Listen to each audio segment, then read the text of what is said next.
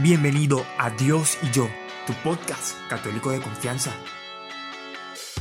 Descubre a qué te llama Dios el día de hoy. Hola Iris. Hola Raquel. Hola tú que nos estás escuchando.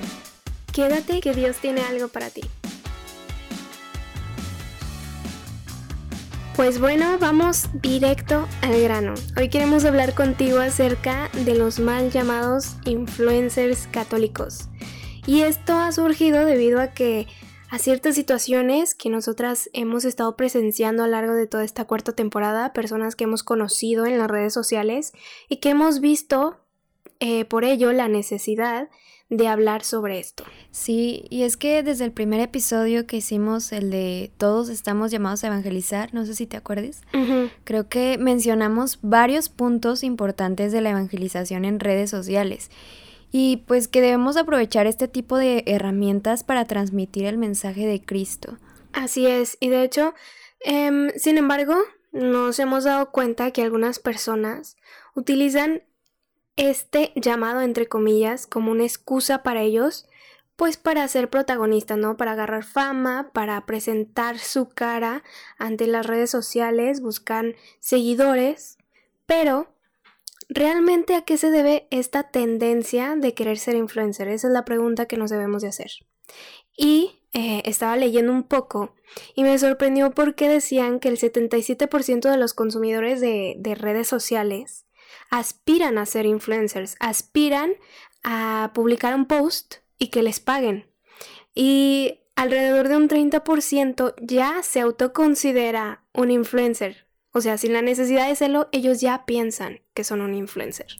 Y es que, por ejemplo, nosotros como consumidores de redes sociales sabemos que estos influencers están presentes en nuestro día a día, de realmente desde que nos despertamos ya los estamos, o sea, eh, consumiendo y observando sus vidas, esas vidas glamurosas que nos presentan pues a través de, de la pantalla de su celular y que resultan ser bastante atractivas, la verdad.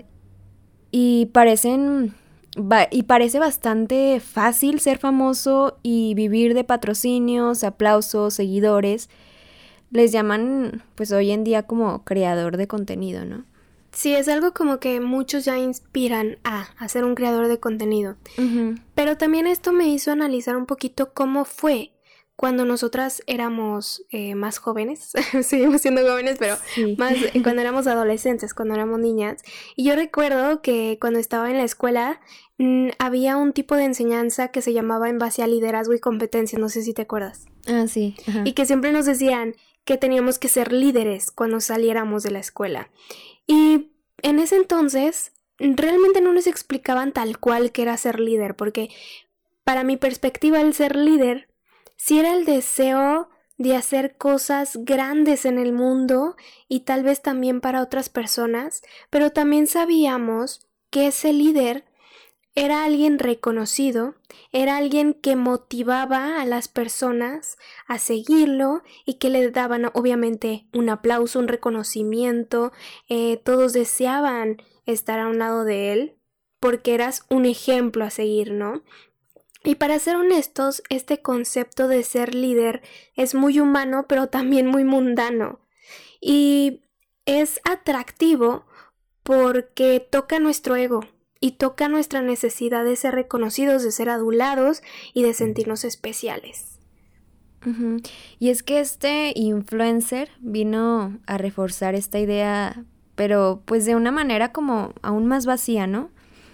Llegando al punto de que hoy en día puedes hacer casi lo que sea para convertirte pues en el nuevo influencer de moda.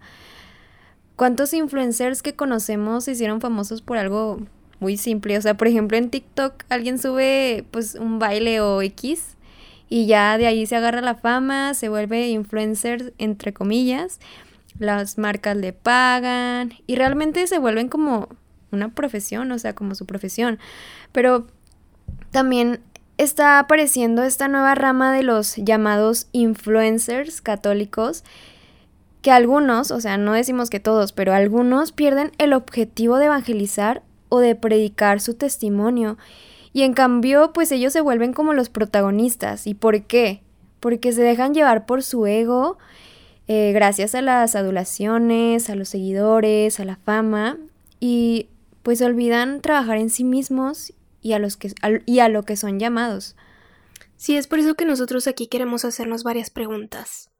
Y una de ellas es, ¿realmente cuál es el verdadero, el verdadero concepto de ser líder o influencer? ¿Es malo? Y pues la verdad es que no. Tenemos un gran ejemplo de líder. Y ese líder es, fue y será Jesús. Pero también tenemos que preguntarnos, ¿cómo fue Jesús? Y Jesús fue un verdadero líder porque a pesar de que sí ejercía una influencia, sí tenía seguidores, él nunca buscó el reconocimiento social, o sea, eso nunca estuvo dentro de su objetivo.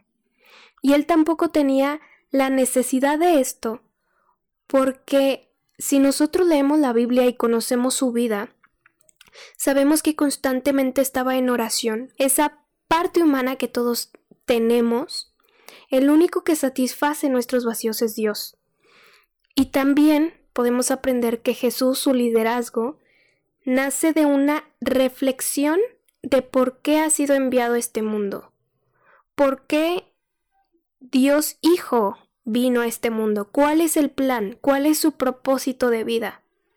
Y a partir de ahí, cuando mantenemos esa misión, ese llamado, es cuando logramos realmente ser un buen líder no buscando el reconocimiento, la fama o los seguidores, sino hacer la divina voluntad de Dios, sino amar y ser amados como Dios nos ama, ser ese espejo de Dios para que otros lo, lo puedan ver en mí. Bueno, incluso cuando nosotros estamos predicando en redes sociales, claro que vamos a tener momentos de pues de debilidad, tristeza, dolor, miedos, inseguridades, pero incluso ahí, en vez de hacernos la, la víctima como de que pues publicar así como estoy triste y así, o sea, debemos encontrar ese sentido redentor, pero no solo para mí, sino para los otros. Porque así realmente conectamos con la experiencia del amor a Dios para poder transmitirla a los demás. No siempre nosotros vamos a tener todas las respuestas, pero es parte de, es parte de nuestra vida espiritual, preguntarnos y cuestionarnos en el interior. Claro que usando la razón y la fe para resolver estas dudas.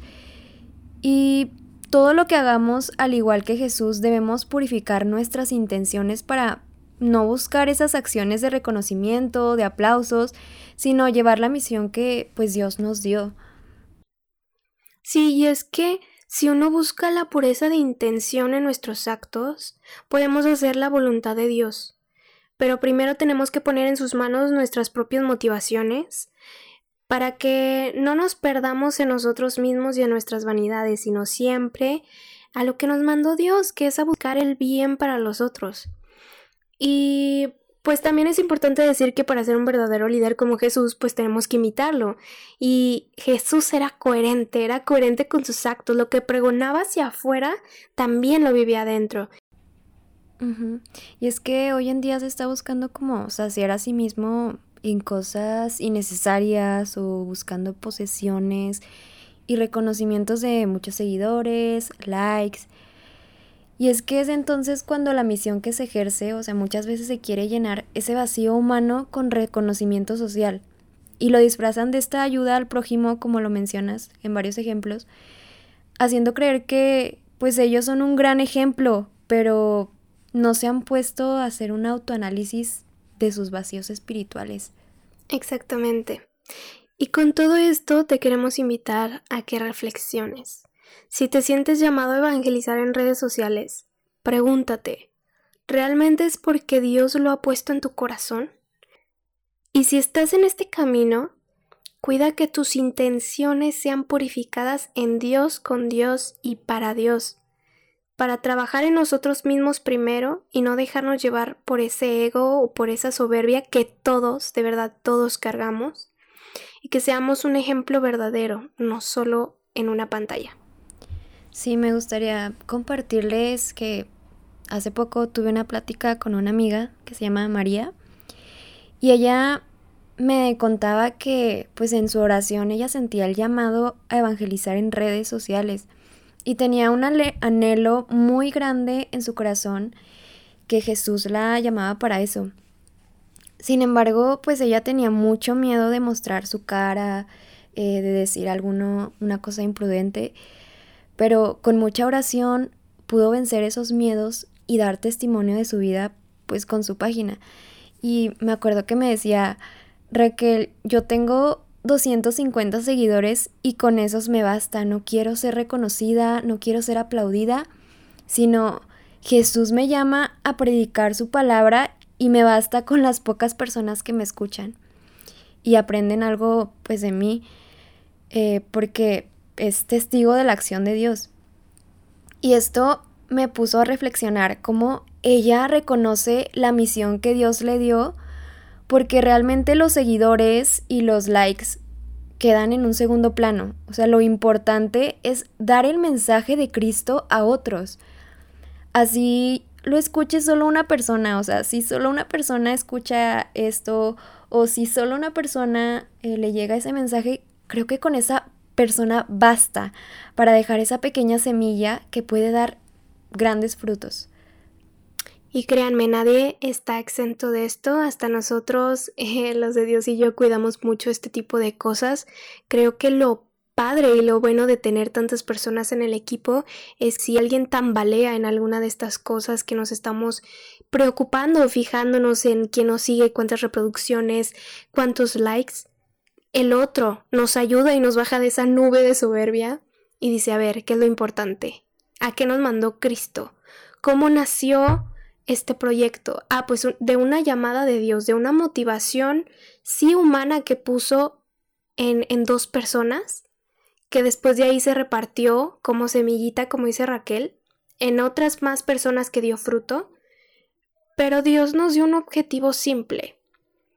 Si tú ya encontraste el tesoro de mi amor, es oportunidad que lo des a conocer. Te escuche una persona, te escuchen dos. Si llegó el mensaje a esa persona, eso es lo que Dios quería y eso es lo único importante, hacerlo con amor, pero también todo esto que estamos diciendo, créanos que no es difícil, es muy difícil grabar todos estos episodios porque lo que decimos lo tenemos que vivir en nuestra vida. Si no estamos siendo hipócritas. Entonces también les pido que oren mucho por nosotros para perseverar hasta que Dios nos mande y también ustedes que se fijen a quienes están siguiendo. Fíjense realmente si las personas que siguen o estos influencers católicos, no solo a los influencers normales, si realmente les están enseñando y les están dejando lo que Dios llamó desde un principio. Así que eso es todo, muchas gracias. Muchas gracias por escucharnos y si te gustó no olvides comentarnos a ver qué te ha parecido este tema. Bye.